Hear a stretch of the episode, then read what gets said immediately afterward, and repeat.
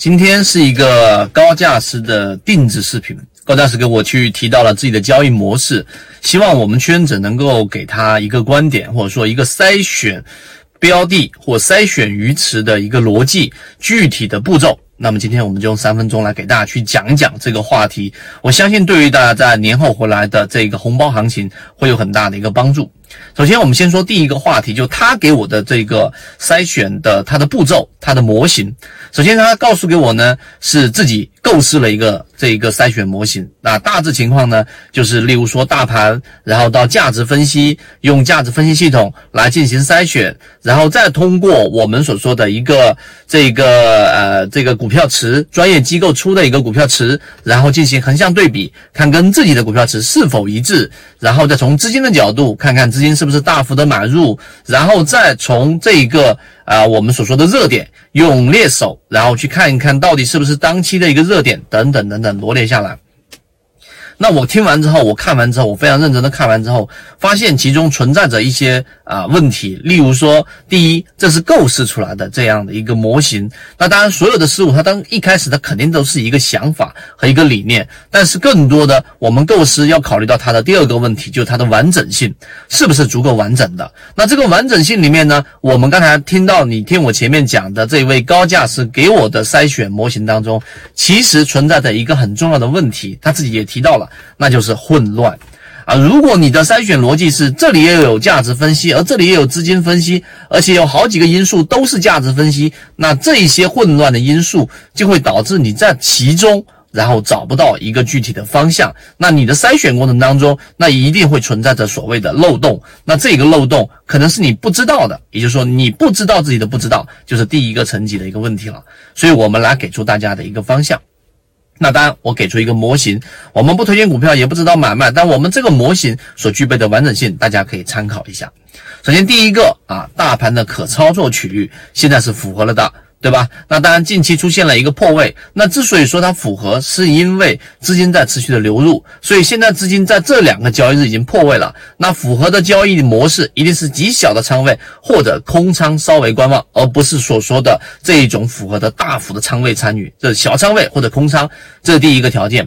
第二个条件就是我们的筛选逻辑当中呢，我们肯定是要通过找到第一性原理。就现在的大盘环境呢。如果出现我们所说的不确定因素，例如说我们说的卫生事件，例如说这个国外的这种情况，例如说美国对于我们国内的一个打压等等，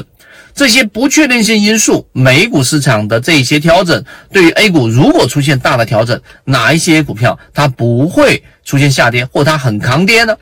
对吧？那第一个因素，我们所考虑的就是筹码，就一定是大机构里面在里面持股的，散户的筹码很干净的，所以必须是要有散户割肉模型，散户数量减少百分之十到百分之十五的，这是必须存在的啊！我所说的是必须啊，当然我们所说能力圈内的，能力圈外不是这个条件的也能涨，但是我们能力圈内，我知道我知道什么，那这一个确定性的因素，第二个条件是存在的，就是筹码。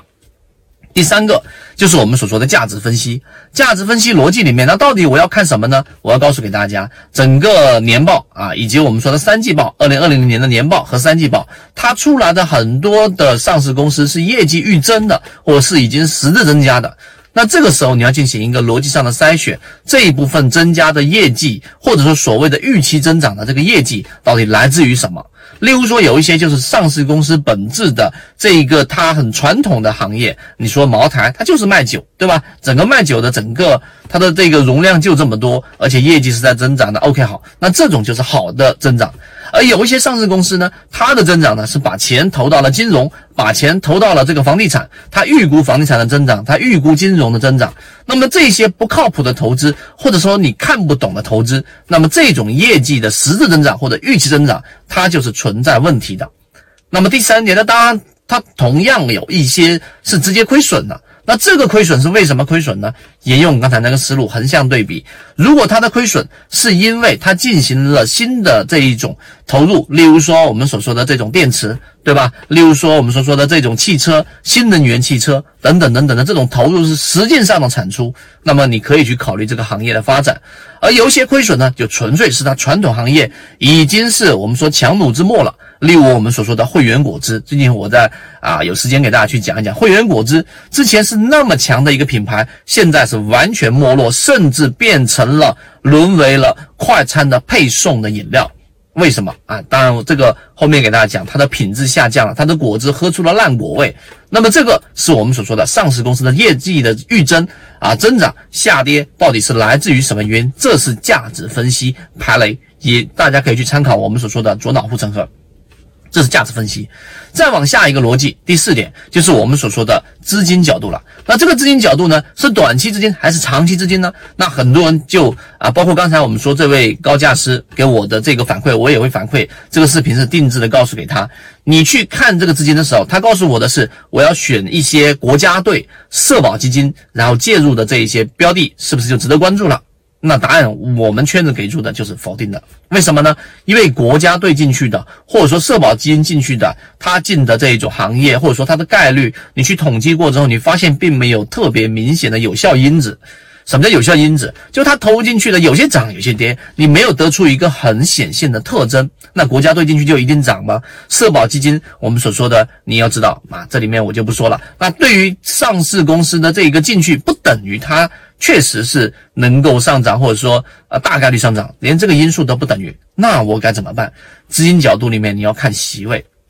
有一些机构是靠谱的啊，有一些我们说的私募基金，它进入到一些标的，你沿用它以往的经历，它的筛选逻辑。举个例子，我们说的高瓴资本，对吧？我们之前给大家讲过，那它筛选的逻辑，首先一定是小范围的，它筛选的标的不是那一种，因为我们知道很多投资公司，它的这一种呃投资方式有两种差异和极端，有一种是平盘平铺所有赛道，就各种它大买批发式的这种买。另外一种呢，就是选准赛道，然后压住。那高瓴资本就属于这种类型。所以，当你发现几个这一种我们说很明显，并且有很强的这一种成功率的这一种席位，这些投资公司，那它介入到这些标的，你才值得去关注。所以第四个，你看我们在讲到的就是这个资金角度。第五个角度就是我们所说的这一个技术分析角度了。那技术分析就用我们的缠论标的里面找到第一类型、第二类型买卖点。我们近期今天下午就推出给所有荣誉 VIP 的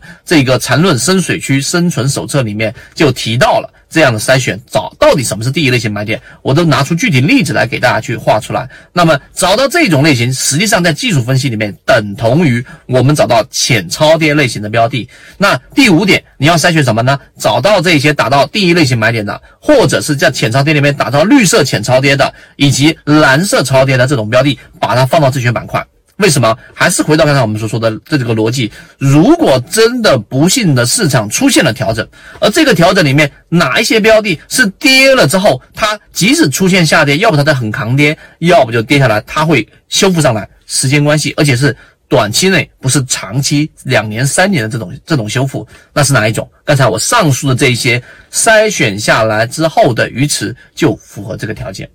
那这样一整套逻辑下来之后，大盘你有了，我们所说的这一种价值分析你有了，排雷你有了，对不对？资金面你有了，技术面你有了，这些模块才是完整性。当然还会有一些细节的填充。后面我们再给大家去讲，所以今天我花了一个比较长的时间给大家讲了这一套筛选的逻辑，是专属的这位架构师的